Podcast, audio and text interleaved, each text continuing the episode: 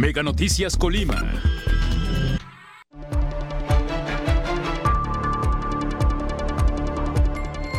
Un bebé de cinco meses, la tercera víctima mortal tras el sismo de magnitud 7.7. Familias sienten temor por volver a dormir en sus casas ante daños y afectaciones. Boca de Apisa, comunidad más afectada de Coahuayana, más de 300 fincas colapsadas. Mega Noticias Colima, con Dinora Aguirre.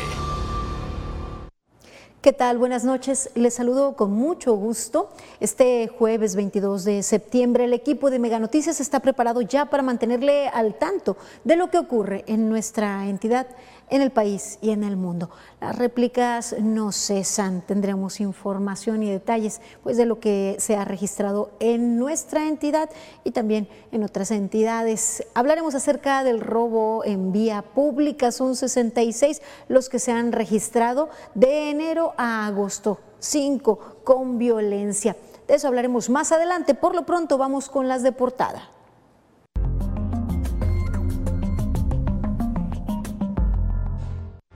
Luego del sismo registrado el lunes 19 de septiembre de magnitud 7.7, en donde ese día perdieran la vida dos personas, un hombre y una mujer, se confirma una tercera víctima mortal. Se trata de un bebé eh, que radicaba en el municipio de Tecomán. Y recordarán ustedes que las otras dos víctimas se radicaban en Manzanillo.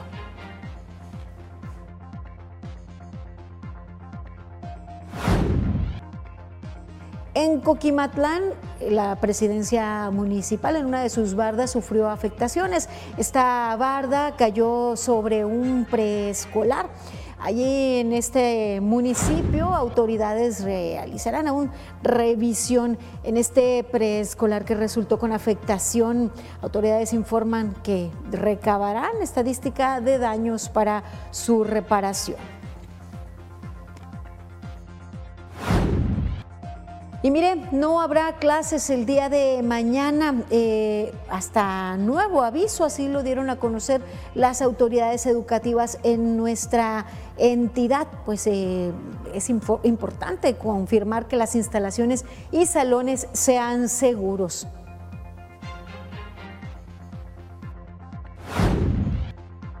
Habitantes de la comunidad de Zacualpan se dicen abandonados por parte de las autoridades de los diferentes órdenes de gobierno.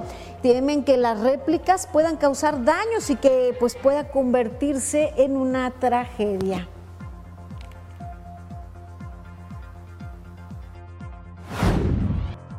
Tecomense relatan los momentos de terror que vivieron tras el sismo de 7.7 de magnitud.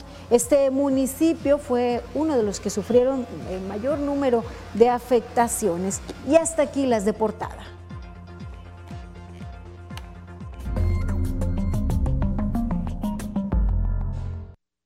Y ya les adelantaba sobre la confirmación de una tercera víctima del sismo de 7.7 de magnitud localizado en Cualcomán, Michoacán. Desafortunadamente, la bebé que se encontraba recibiendo atención médica luego de que explotara su vivienda no pudo ganar la batalla. Un bebé es la tercera víctima mortal por el sismo del pasado lunes 19 de septiembre del 2022. Así fue informado por la gobernadora Indira Vizcaíno Silva. El menor de cinco meses tuvo heridas graves tras la explosión de un tanque de gas en su vivienda en el municipio de Tecomán, como también su mamá y su hermano de 11 años de edad, quienes fueron trasladados en código rojo al hospital de zona 1 del IMSS en Villa de Álvarez para su valoración médica y ser estabilizados. Lamentablemente, el bebé murió en la clínica. La madre y el hermano fueron trasladados a Guadalajara Jalisco, para recibir atención médica. Hay dos víctimas más en el municipio de Manzanillo. Una mujer falleció luego del sismo de magnitud 7.7, perceptible en toda la entidad de Colima a la 1.05 de la tarde el lunes 19 de septiembre, a la cual le cayó parte de la estructura de una tienda departamental en el municipio de Manzanillo. La noche del lunes 19 de septiembre se confirmó que un hombre quedó atrapado en un gimnasio en Plaza Punto Bahía, en Manzanillo, quien posteriormente, con ayuda de binomios caninos, fue localizado sin vida. Carla Solorio, Mega Noticias. Y continúan las réplicas con corte a las 18 horas. El Servicio Sismológico Nacional informa que son 1.481 las réplicas eh, cuantificadas hasta ese momento, luego del sismo registrado el 19 de septiembre, siendo de 6.9 de magnitud la réplica más intensa y que pudimos percibir también aquí en Colima la madrugada o las primeras, eh, los primeros momentos de este 22 de septiembre a la 1 y 16 se registró esta réplica intensa que de nueva cuenta sembró el temor entre los ciudadanos quienes salieron de sus domicilios, muchos pues eh, aún en pleno sismo, otros más cuando ya había concluido saliendo a las calles para ponerse a salmo. Y mire, luego pues de, lo vivido este lunes prevalece la preocupación, prevalece la angustia. Mi compañero Manuel Pozos estuvo en el municipio de Manzanillo, allí le compartieron manzanillenses pues que, continúan eh, pues con la, la mortificación de nuevas réplicas, pero no solo eso, se sienten abandonados por parte de las autoridades. Vamos a la información. Tras los sismos que se han registrado en los últimos días, habitantes de la ciudad de Manzanillo denunciaron estar abandonados por la presidenta municipal Griselda Martínez, quien ni siquiera tiene acercamiento directo con la ciudadanía para conocer las principales necesidades. Yo quisiera que me echaran la mano, yo vivo sola. Yo vivo en el Rocío, Colonia El Rocío, en para Manzanillo, en Manzanillo pues. ¿Qué calle es? Calle España 149. Está muy dañada de de lo del techo y se moja. En mi casa se quebraron dos televisiones. A una prima se le quebró el rotoplas, a otra amiga también. Todo eso, ¿quién no lo va a pagar? ¿Quién? Y la verdad sí nos fue muy mal porque pues tembló bien feo. Tuvimos que correr todos a la calle a dormir. Acusan que la ciudad entera es un desastre y la presidenta y sus funcionarios, bien gracias. Nosotros acercarnos a la presidenta pues es como como querer acercarnos a la reina Isabel, porque pues nomás no nos podemos acercar con ella. No, no tenemos, haga de cuenta que no tenemos presidenta. Aquí estamos en un pueblo sin ley. La presidenta de aquí para nada se acerca. Es más, no quiere ni que se le acerquen a ella, para nada. Nos quitaron el agua. Tenemos dos días sin agua en la colonia. ¿Eh? ¿Qué colonia es? Ahí en el barrio 2, en la avenida Primavera. Las denunciantes mencionaron que aparte de las afectaciones que dejó el sismo, Manzanillo está en completo olvido y muestra de ello son la gran cantidad de baches en la mayoría de calles, basura por todos lados y con muchos problemas de seguridad y alumbrado público. Manuel Pozos, Mega Noticias. Pues así lo comparten habitantes del municipio de Manzanillo, uno de los que sufrieron mayores afectaciones y en donde desafortunadamente se registraron dos muertes a consecuencia pues de, la caída de edificaciones. En los dos casos se trató de construcciones de carácter comercial. Y bueno, así lo perciben los ciudadanos. Y allí mismo en Manzanillo, autoridades de protección civil y bomberos señalaron que luego de la réplica registrada la madrugada de este jueves, una réplica de magnitud de 6.9, se descarta la posibilidad de tsunami y hacen el llamado a la ciudadanía para no compartir o no difundir información falsa o que no esté verificada, que solamente acrecenta el temor y la preocupación. Yo les aconsejo en general pues que la información que se comparte también por ahí en redes sociales, circulaban imágenes del volcán en plena pues actividad en erupción. No es así, ya descartaron y desmintieron pues la veracidad de esas imágenes, al igual que en el caso del posible tsunami. Y es que eso solo acrecenta el miedo, el terror y la zozobra y afecta la salud mental de por sí impactada luego de estas constantes réplicas que, que se perciben y sobre todo estas que se registran en la madrugada. Mire, luego de las réplicas constantes también nos comparten eh, tecomenses que pues eh, vivieron momentos de angustia y continúan así, vivieron momentos de pánico este lunes, luego del sismo de magnitud 7.7. Por ejemplo, la señora María de Jesús Aguilar Cervantes recuerda el miedo que sintió, pues se encontraba realizando unas compras en la cabecera municipal y en ese momento del sismo su mayor preocupación era su esposo, un hombre mayor e invidente pues le preocupaba ella que no pudiese salir. Afortunadamente fue auxiliado por sus vecinos. Así lo compartió eh, la señora María de Jesús Aguilar Cervantes. Eh, ella señala que pues también es diabética, eh, que pues tuvieron mucho miedo. Su esposo se quedó solo en casa, pero pues ella se puso a salvo se dirigió a su domicilio y afortunadamente su marido había sido auxiliado por los vecinos. Y por su parte, Alejandro comparte que todo el tiempo buscó poner a salvo a su familia. En algún momento durante el sismo le preocupó que su vivienda se viniera abajo. Es un poquito feo y muy fuerte que estuvo, la verdad. su vivienda tuvo afectaciones? Sí, se cuarteó poquito. ¿Qué pensaste en esos momentos? Pues más que nada resguardar a mi familia porque pensé que se iba a poner más feo de lo normal, que se iba a caer alguna pared o algo, pero solo fue daños materiales. Y mire, te convences, eh, señalan que pues al vivir otras experiencias en el pasado con relación a las pérdidas, afectaciones y solicitudes de apoyo, deciden no solicitar apoyos, pues aseguran que las autoridades solo acuden a ellos a tomarse las fotos, pero ya no vuelven con dichos apoyos. Señalan pues que eh, han acudido a las autoridades, pero nunca han recibido eh, nada, no han recibido respuestas, solo van, se toman la foto, prometen, prometen, pero no cumplen. Mire, les mencionaba que en Coquimatlán, les daba a conocer que en Coquimatlán una barda de la presidencia municipal se desplomó, se vino abajo y es colindante con un jardín de niños, un preescolar. En esta escuela pues se requiere realizar evaluaciones, eh, pues cayó sobre la techumbre del comedor en el jardín de niños Josefina Beas. El área está cercada por cintas rojas para que las personas no se acerquen puesto que uno de los muros exteriores del edificio registra agrietamientos. en el primer, en el primer este, sismo del 19, y este, pero ellos ya andaban ahí este, viendo para arreglar esa parte. Entonces al estar ahí fue cuando empezó el temblor.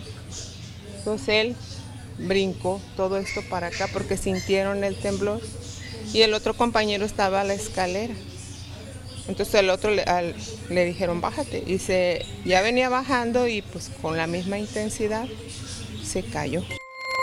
Desde la calle Los Constituyentes se pueden observar los pedazos de muro sobre la techumbre del comedor de este plantel educativo. Sin embargo, vecinos señalan que en el interior de la escuela existen más escombros, eh, vestigios pues, de, esta barda que se derrumbó y de esa área que se ha derrumbado en la presidencia. No está este, apto para que estén los niños y menos en esa parte. Porque pues si se fijan las fotos, cuando viene la gobernadora se ve como, como que se desmorona.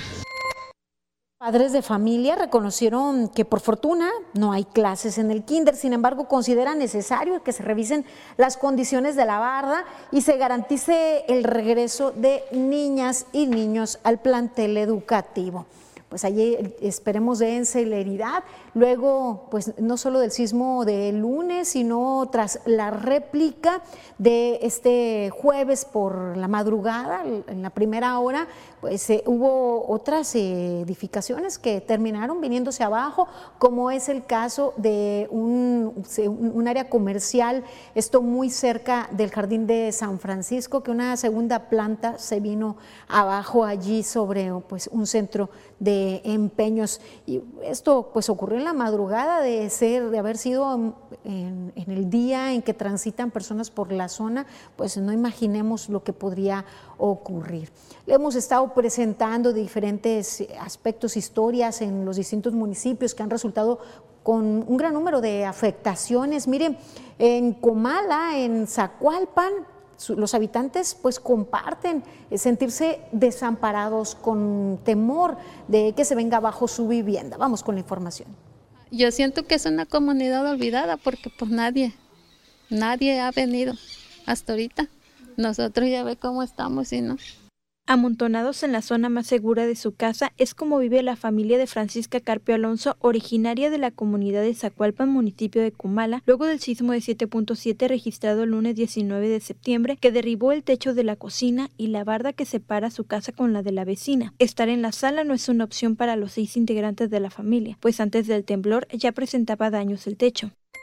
Que se cayó esa barda, lo que pasa es mi cocinita y cocino y ya ve que ahorita tengo aquí este me lo hice improvisado se me cayeron las láminas están todo ahí por obra de Dios pues no nos cayó a nosotros aquí estábamos y esta barda pues está a punto de, de caerse. Igual que a todos los colimenses, el sismo los ha puesto con los nervios de punta, pues se sienten intranquilos de que las réplicas sigan generando afectaciones en su vivienda nos tomó por sorpresa porque pues estábamos adentro en el otro cuarto que también está queriendo el del delante, está queriendo resbalarse la losa ya. ¿Qué pensaron? ¿Que se iba a abrir la tierra? Que nos íbamos a morir. Yo ya eso pensamos, todos los cuatro que estamos, y que nos iba a caer esta barda. Karina Solano, Mega Noticias. Urge la acción inmediata de parte de las autoridades de los diferentes órdenes de gobierno para dar respuesta, certidumbre y tranquilidad pues a estas familias que han resultado afectadas. Y también urge contar con medidas para pues poder conocer o recibir una alerta con antelación sobre los sismos. Es que es posible. De esto nos habla el abogado Ángel Durán en nuestra sección jurídica.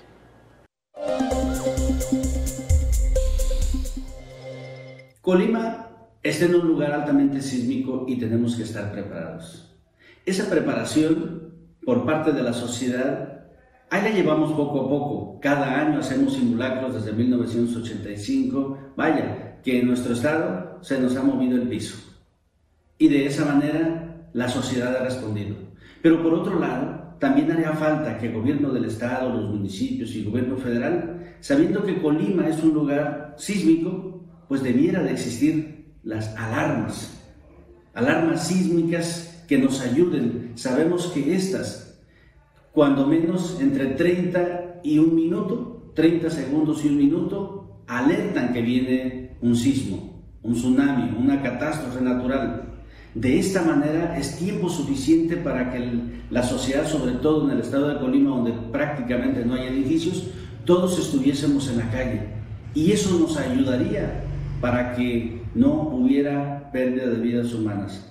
Ojalá que este tipo de esfuerzos institucionales y sociedad, además de la ayuda tecnológica que pudieran tener también y que ojalá lo hicieran a través de investigación, la telefonía celular, los medios de comunicación, establecieran mecanismos para evitar que en el momento del sismo la sociedad se quedará incomunicada, porque es un momento muy álgido, es un momento donde la sociedad todavía no logramos contener a ese grueso de la población y empiezan a buscarse entre los familiares.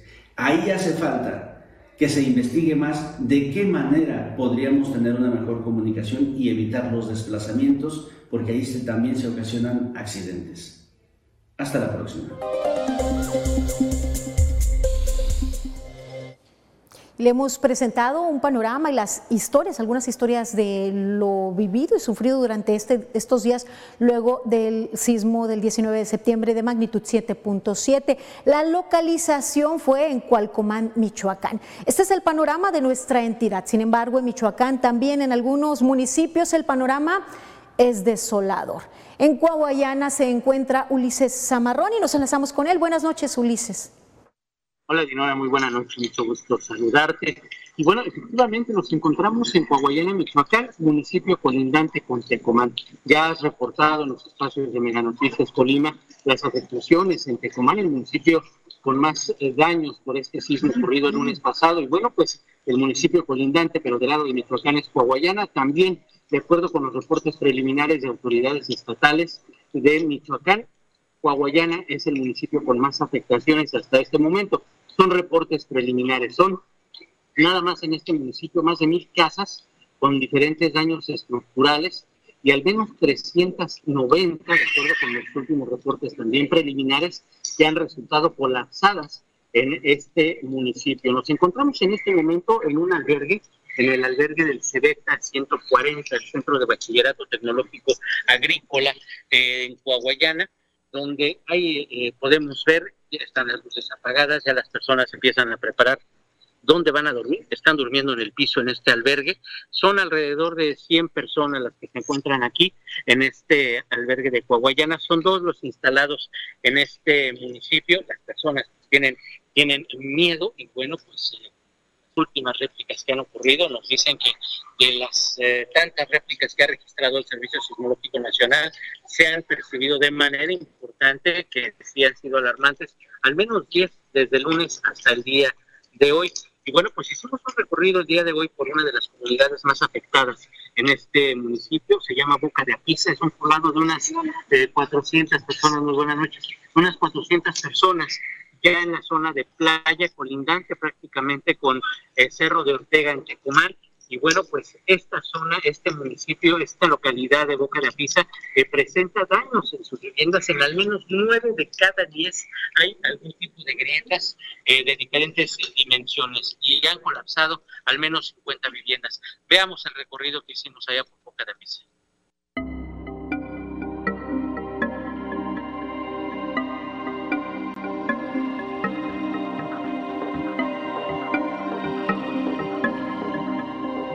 Ay, pues un terror feísimo. Estaba aquí en su casa. Estábamos aquí en la casa. Muy fuerte. Pues ¿Cómo lo sintieron? demasiado fuerte. Yo nunca había sentido un temblor así en mi vida. ¿Cómo fue? Pues no ¿Cómo les lo sabría percibió? explicar porque era primero como mecerse y ya después era como así sacudirse. Y pues el miedo Fue Lo que le afectó en sus... fue lo que me afectó. Mi casa está toda creca. Quebrada puede pasar.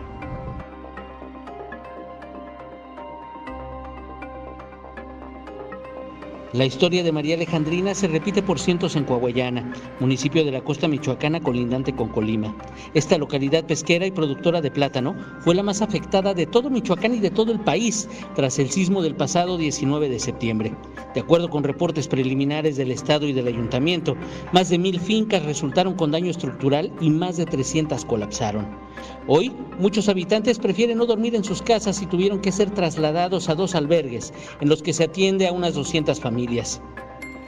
La mayor parte de la población población está durmiendo fuera de sus casas, no, no, no estamos durmiendo dentro de casas por el temor del, del, del sismo, de las réplicas y que eh, yo creo que el temblor este lo minimizamos, pero fue un temblor fuerte. también, también fuerte.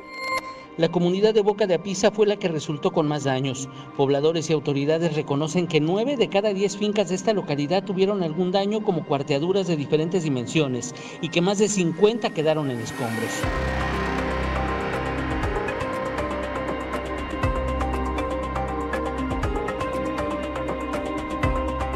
De la capilla San Rafael Arcángel no quedó nada. Solo la campana y un cuadro del santo apenas con unos golpes, pero los habitantes ya no podrán acudir los sábados por la tarde, cuando llegue un sacerdote de la cabecera municipal a oficiar misa. Avanzan los días y los albergues instalados resultarán insuficientes, aunque a los damnificados se les garantice dónde dormir y comida. Ellos no quieren un plato con sopa y un guisado, ni una cobija, ni promesas, ni discursos, ni recorridos de autoridades que solo van a tomarse la foto. Pues dijeron que iban a apoyar, pero no sabemos si nos van a apoyar, pues, lo que tenemos, no tenemos donde vivir. Nos estamos quedando porque no tenemos donde dormir.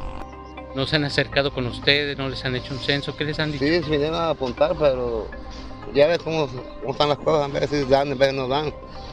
Pero que queremos pues que nos ayuden, pues, pero ya, rápido, porque no, no, podemos- no tenemos donde dormir. Se puede decir que todos salimos todos los cascos, se cayeron, otros se rajaron, unos están bien por fuera, pero por dentro están destrozados también. Coahuayana sabe de resiliencia. Todos los días sobreviven al narco, a la pobreza. La semana pasada una tormenta tropical y esta a los sismos. Mañana, mañana será otro día. En las imágenes Juan Antonio San Miguel, Ulises Amarroni, Mega Noticias. Bueno, pues así las cosas aquí en Coahuayana eh, Dinora, una comunidad verdaderamente afectada, colindante eh, con el estado de Colima, con el municipio de Tecomán. Prácticamente, bueno, pues comparten una carretera que también ha resultado fracturada. Y en este albergue donde nos encontramos, bueno, pues faltan autoridades. Simplemente les abrieron la escuela y las eh, personas damnificadas se preparan de comer, se preparan de desayunar, se preparan de cenar.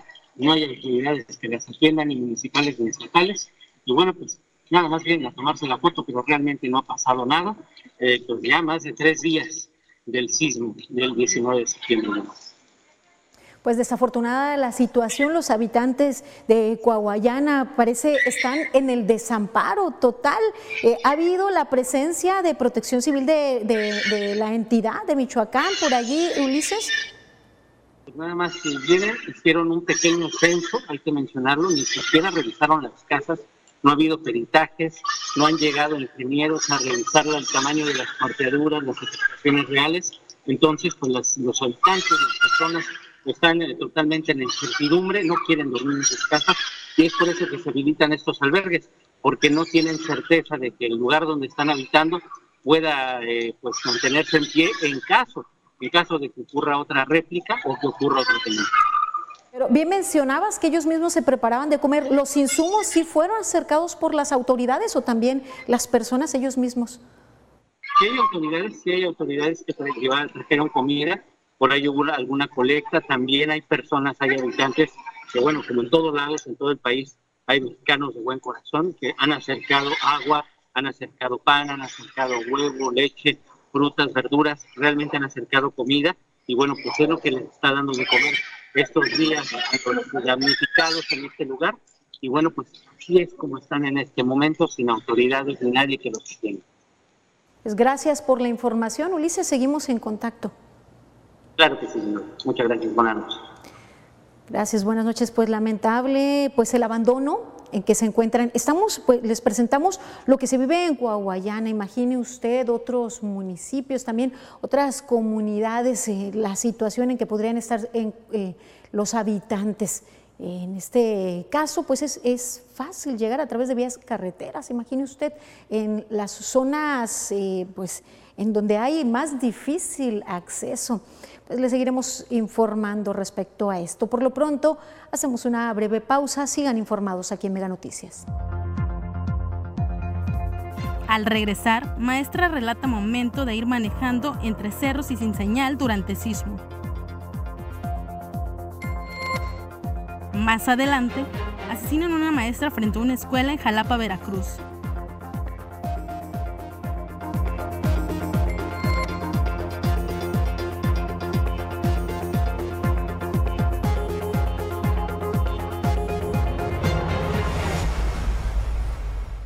Con más información aquí en Mega Noticias. Qué bien que continúa con nosotros y rescatamos historias de angustia de lo vivido este lunes 19 de septiembre, como la que nos comparte Samantha, quien es psicóloga educativa y se tiene que trasladar para su labor al municipio de Ixtlahuacán, en donde está su centro de trabajo educativo. El pasado lunes 19 de septiembre venía conduciendo su vehículo, con ella sus compañeras docentes, en una carretera, como conocemos hacia Ixtlahuacán, entre cerros, sin señal. Allí, allí les tomó por sorpresa el sismo de magnitud 7.7.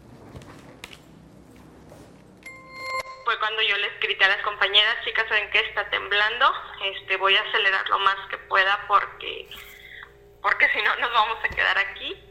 Eh, yo pues veía que cada vez las, las piedras eran más grandes. Ese momento queda en su memoria, detalló que será complicado.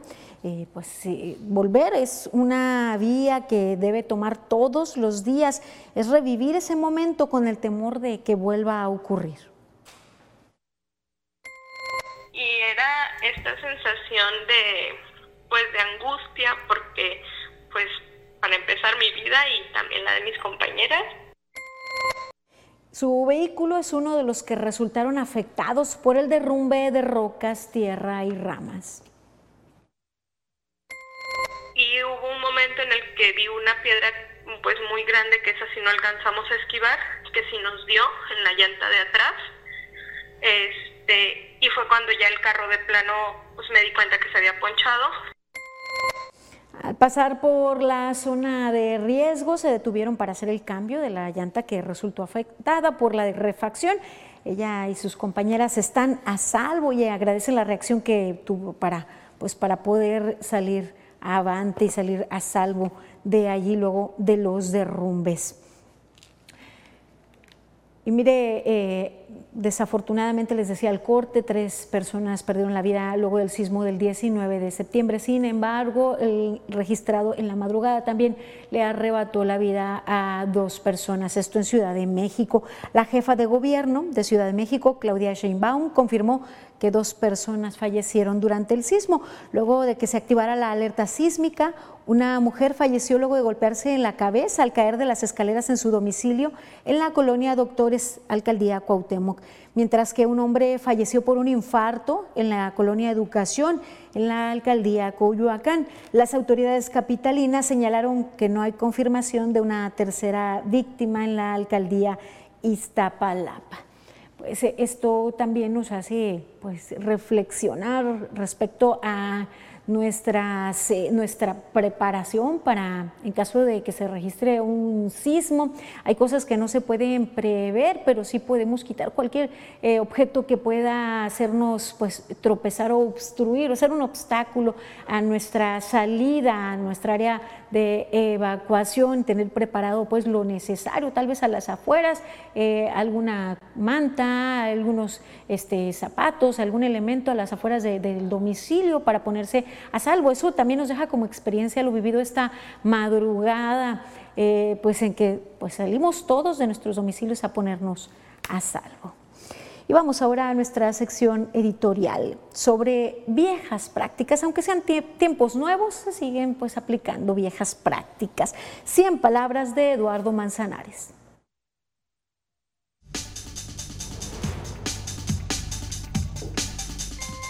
La discusión de aumentar hasta el 2028 la permanencia de las Fuerzas Armadas en las calles desenterraron viejas prácticas que muchos creíamos ya resueltas de la nada. Un PRI en la Cámara de Diputados hace una propuesta para que se queden haciendo trabajos de seguridad pública y deje entrever que el primor está más vivo que nunca y con serias muestras de impunidad de por medio. En el Senado, con partidos de oposición unidos le dice el no a la minuta enviada por diputados, mientras un secretario de gobernación en un hotel muy cerca del recinto legislativo se reunía en privado con senadores del PRI para convencerlos de cambiar el sentido de su voto y obtener la mayoría calificada. Viejas prácticas de la política mexicana que dejan al descubierto que son capaces de todo con tal de cumplir un capricho, mientras la sociedad, viviendo en la zozobra entre masacres y asesinatos, entre robos y un discurso del no pasa nada.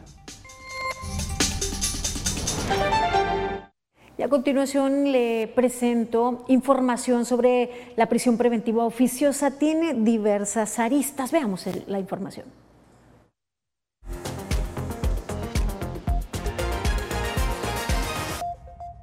En México, el 40% de las personas detenidas bajo prisión preventiva oficiosa no han recibido sentencia. La mayoría son mujeres o personas de bajos recursos, de acuerdo con datos de la organización México Evalúa. Es el caso de Catalina, una mujer perteneciente a la comunidad wixárika que estuvo dos años en la cárcel por los delitos de corrupción de menores y abuso sexual.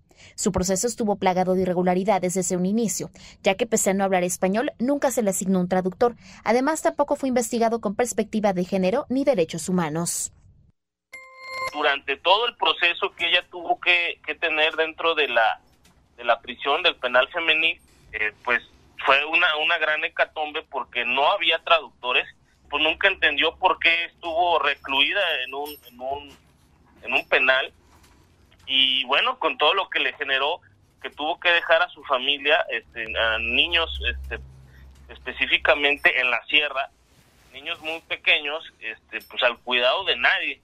Entonces, ese es un asunto en donde queda claro que, el juzgador pues no aplicó la, la razón, este, aún y a pesar con los errores que tuvo la fiscalía, según México Evalúa, desde la reforma constitucional realizada en 2019 al artículo 19 constitucional, la aplicación de esta figura se incrementó 27%. La prisión preventiva de manera oficiosa y como está redactada en nuestra constitución contraviene sin duda principalmente artículos de la Convención Americana de los Derechos Humanos y del Pacto Internacional de Derechos Civiles y Políticos. Y esto debe de ser entonces interpretado de la, manera más favorable para la protección de los derechos de la persona. De acuerdo con datos de México Evalúa, hay estados donde el problema es aún más alarmante, como Baja California, Guerrero, Jalisco, Michoacán, San Luis Potosí, Veracruz, donde se aplica esta medida en 9 de cada 10 casos. Hasta junio pasado, en México 226.916 personas se encontraban privadas de su libertad.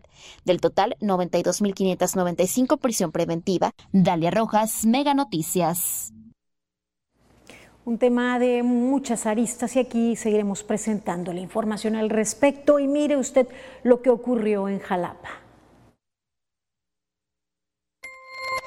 Con veladoras y flores blancas al exterior de la primaria Adolfo Ruiz Cortines. Así fue como vecinos y compañeros de trabajo expresaron sus condolencias por el asesinato de la maestra Beatriz Elizabeth Mesa Rivera. Las muestras de solidaridad fueron colocadas en el mismo acceso del plantel ubicado en la colonia Huacatal, donde la docente fue ultimada la mañana del miércoles 21 de septiembre.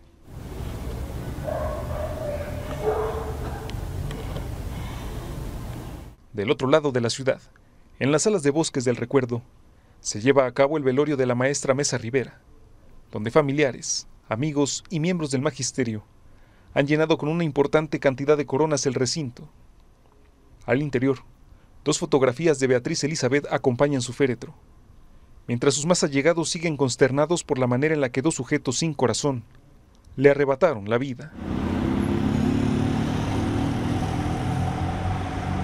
La hermana de la finada, la maestra Siria Mesa, confirmó que será este viernes a las 11 horas, cuando se lleve a cabo la misa de cuerpo presente de la subdirectora.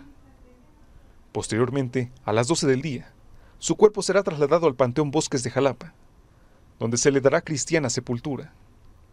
Siria Mesa adelantó que su familia prepara un fuerte pronunciamiento para exigir justicia, además de que solicitará que las autoridades brinden mayor seguridad a la escuela primaria Adolfo Ruiz Cortines, la cual suspendió clases hasta el próximo lunes 26. Ante lo ocurrido. Con imágenes de Eddie García, Elías Durán, Mega Noticias. Esperemos pues la justicia llegue de manera expedita. Y mire, en Guanajuato un comando armado disparó en un billar. Vamos con mi compañero Ignacio Tapia, aquí nos tiene los detalles.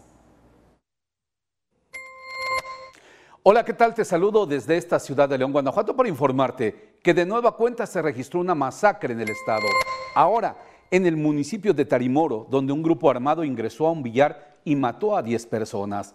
Los hechos ocurrieron en el negocio denominado Las Carras, ubicado en la calle Independencia, zona conocida como el barrio, a unas cuadras donde tiene lugar la feria de esa ciudad. Los sicarios ingresaron y dispararon sus armas contra varios hombres que estaban jugando y otros sentados platicando. En un video difundido en redes sociales se observa cuando los delincuentes dejan una cartulina donde atribuyen el ataque al grupo delictivo de Santa Rosa de Lima, que comandaba a José Antonio Yepes, mejor conocido como el Marro, actualmente recluido en un penal federal. Cabe destacar que a pesar del operativo establecido en la zona, la feria de la ciudad no se canceló. Esta es la cuarta masacre ocurrida en Guanajuato en menos de una semana. El 17 de septiembre ocurrieron tres en los municipios de Silao, Romita y Cortázar. En Silao, comunidad de San Juan de los Durán, un convoy ingresó a una vivienda y mató a tres mujeres, incluida una menor de 17 años y un hombre. Inmediatamente después los sicarios se dirigieron por el camino rural que conduce a la comunidad de la aldea para tomar a la carretera estatal que va de Silao a Romita y tras arribar a la comunidad del Escoplo, irrumpieron en una fiesta matando a cinco personas y lesionando a más de 10. Finalmente, en un anexo del municipio de Cortázar, tres hombres perdieron la vida luego de que cinco sicarios ingresaron disparando contra los ahí presentes. Tras estos hechos, el gobernador del estado Diego Sinué, tuiteó que existe coordinación en los tres niveles de gobierno para capturar a los asesinos. Por su parte, el presidente Andrés Manuel López Obrador culpó a la Fiscalía de Guanajuato por la inseguridad que vive el Estado y la permanencia de Carlos Samarripa al frente de la Fiscalía. Este es mi reporte desde León, Guanajuato. Muchas gracias, Ignacio. Pues así la situación en nuestro país. Agradezco a ustedes por su confianza y por escribirnos al 312-181-1595. Doy lectura a un reporte que nos hacen llegar. Nos comentan en la escuela Alfredo B. Bonfil, en la colonia Infonavit, se van a reanudar las clases el próximo lunes.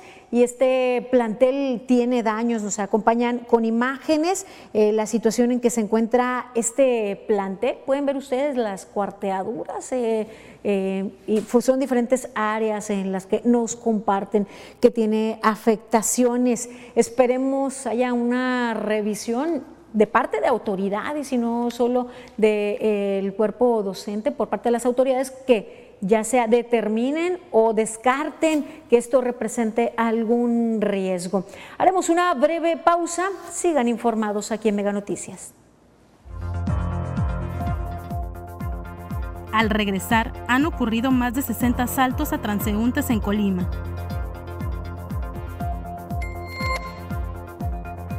Más adelante, falta de luminarias, una oportunidad para los asaltantes.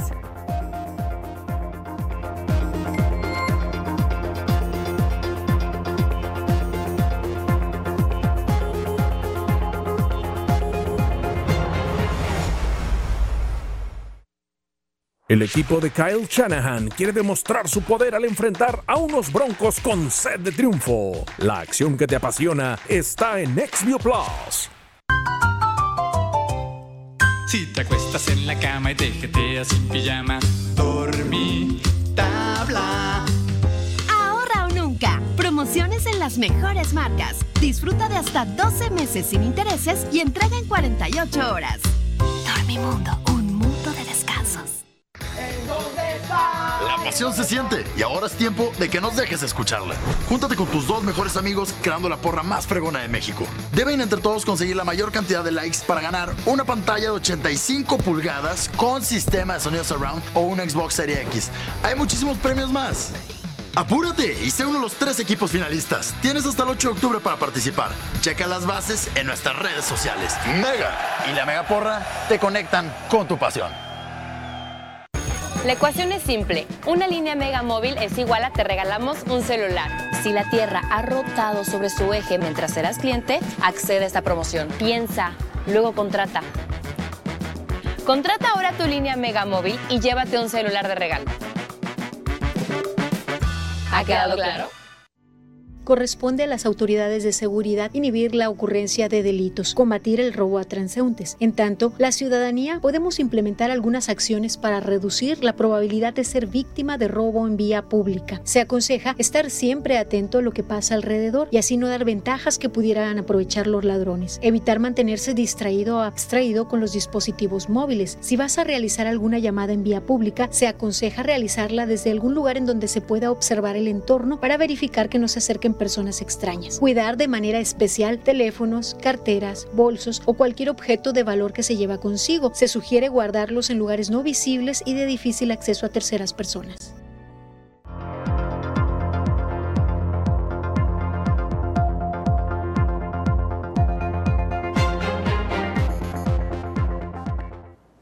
Continuamos con más información en Mega Noticias. Qué bien que usted sigue con nosotros. Ya le hemos hablado sobre la percepción de inseguridad en las calles, cómo ha venido acrecentándose en el último par de años, en los últimos meses. Aunque el robo en vía pública no es uno de los pues, delitos que más se registra en nuestra entidad, hablar de él es impensable, o era impensable hace algunos años y hoy pues el número se incrementa. Vamos a la información.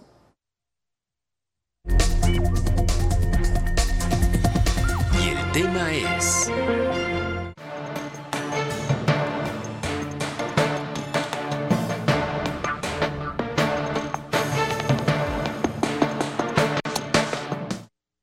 el robo a transeúnte en vía pública asciende a 66 casos hasta el mes de agosto, de acuerdo con las cifras del Secretariado Ejecutivo del Sistema Nacional de Seguridad Pública. Lo anterior al corte de este 20 de septiembre del 2022, siendo mayo el mes con mayor número de asaltos registrado, un total de 12. En este sentido, 9 de cada 10 colimenses han referido sentirse inseguros en calles, barrios y colonias por la ola de violencia. Esto de acuerdo con la encuesta nacional de victimización y percepción sobre la seguridad pública 2022 en su corte del 8 de de septiembre. Respecto a los asaltos, solo cinco han sido cometidos con violencia. De acuerdo con el Código Penal del Estado de Colima, en su artículo 183, el robo se define a quien se apodera de un bien mueble ajeno y sin consentimiento de la persona que puede otorgarlo conforme a la ley. El robo estará consumado desde el momento en que el actor tenga en su poder el bien, aun cuando después lo abandone o lo desapodere de él, y se impondrán hasta nueve años de prisión y multa de aproximadamente hasta 140 mil pesos. Carla Solorio, Mega Noticias.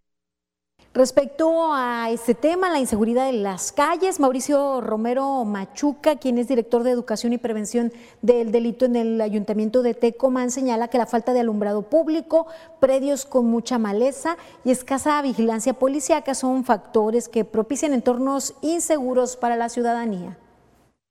De un parque eh, que no tiene buena luminaria, que, que está algo tan simple como que hay este maleza, eh, que si no se ha cuidado, entonces eh, estos espacios, en vez de ser espacios seguros, pues se vuelven focos de inseguridad.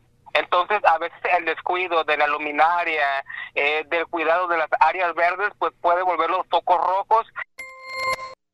Destacó que la participación conjunta de ciudadanos y autoridades es fundamental para contrarrestar estos problemas de manera integral, es decir, a través de la prevención las redes vecinales en las colonias es el puente eh, principal o es el conducto que nos puede ayudar a nosotros como autoridad identificar los lugares donde tal vez las personas lo sientan como lugares inseguros. En esquemas de prevención, participación social, es importante que la gente participe, que la gente se organice, Mauricio Romero señaló que a través de la estrategia de las redes vecinales se han logrado avances, sin embargo falta mucho por hacer, sobre todo fortalecer la cultura de la denuncia. Señala que en Tecomán se cuenta con 14 redes vecinales conformadas y se busca llegar a 25 antes de que termine este año.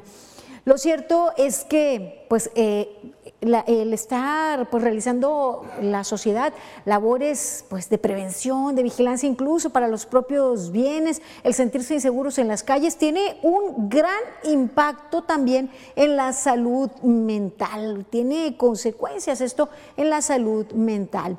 Y sobre todo cuando se ha experimentado ser víctima de un asalto, de un robo, eh, sobre todo en los casos en los que se utiliza pues armas de fuego, armas blancas, en donde la vida además se pone en riesgo, en donde puede sentir que es a lo mejor son los últimos segundos de vida, como es la historia que nos comparten a continuación.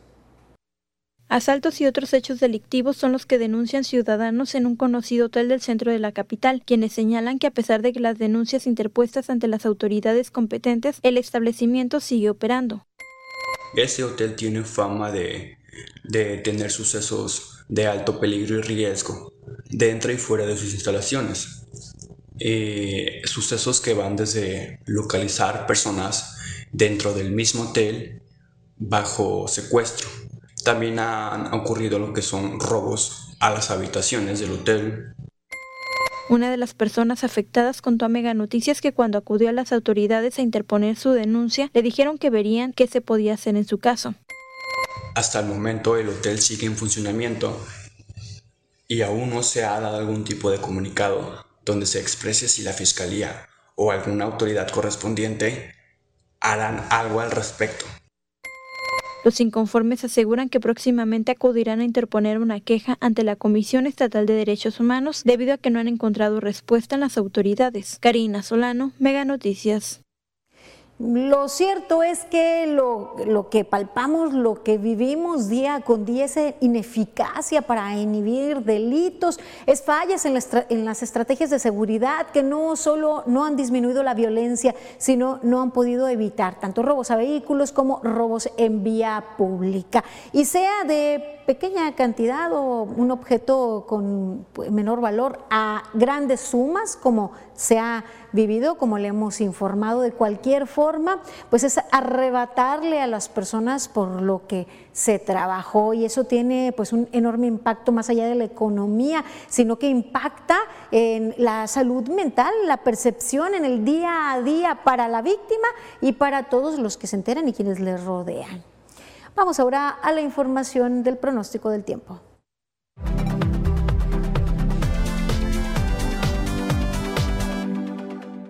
Amigos, qué gusto saludarles. Aquí les tengo el pronóstico del tiempo y mire usted, este es el panorama que estaremos viendo hacia las próximas horas. Newton ya con nombre y todo en el Océano Pacífico, pero con el mismo comportamiento del que habíamos estado hablando que tendría en los próximos días, es decir, alejarse de la República Mexicana. Y eso es justo lo que va a estar pasando. A nosotros nos deja algo de humedad, pero por lo pronto la atrae hacia sí y la mayor parte de las precipitaciones se están dando en el mar. Vámonos a los números precisos a los que le presento yo, diario aquí en Mega Noticias, y le cuento que Manzanillo va a tener un buen viernes, temperatura que va a estar por los 31. Pueden presentarse algunos chubascos ligeros, pero ya hasta el final del día. En Tecomán veremos los 32. Aquí nosotros en Colima tendremos 31 grados, espero usted tormentas aisladas.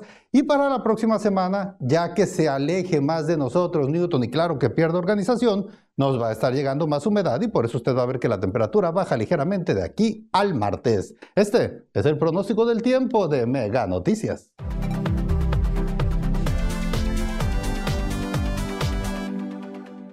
Regresamos con más información. Enseguida vamos a lo destacado de las redes sociales con Franz Borja en momentos. ¿Qué tal? Llegamos a momentos, revisemos los temas de las redes. Periodista Jorge Ramos estuvo presente en la conferencia matutina del presidente Andrés Manuel López Obrador este jueves y presentó cifras del propio gobierno federal que establecen en 126.206 la cifra de homicidios en lo que va del sexenio, superando a las administraciones de Felipe Calderón y Enrique Peña y convirtiéndose así el gobierno actual del país en el más violento de la historia. AMLO negó las cifras y refutó que era cosa de cómo las presentaba Ramos y el cómo consideraba su administración que deben darse a conocer. El nombre del presentador fue tendencia nacional en redes sociales.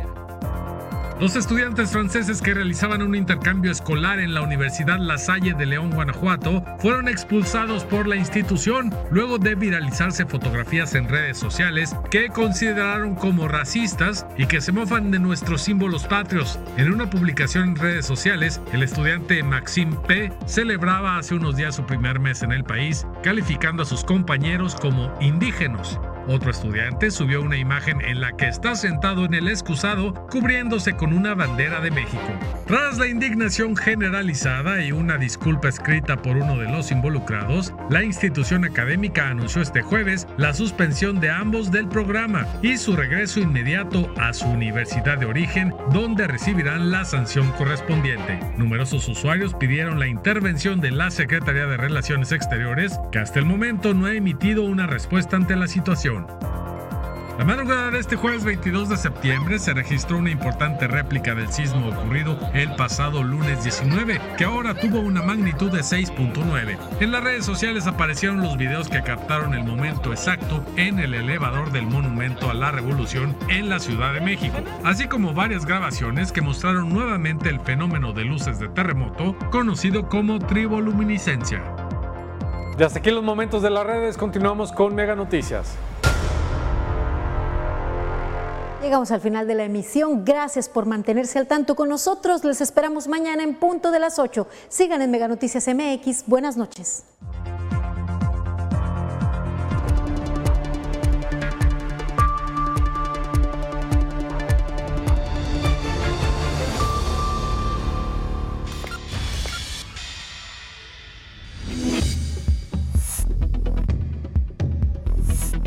Mega Noticias Colima.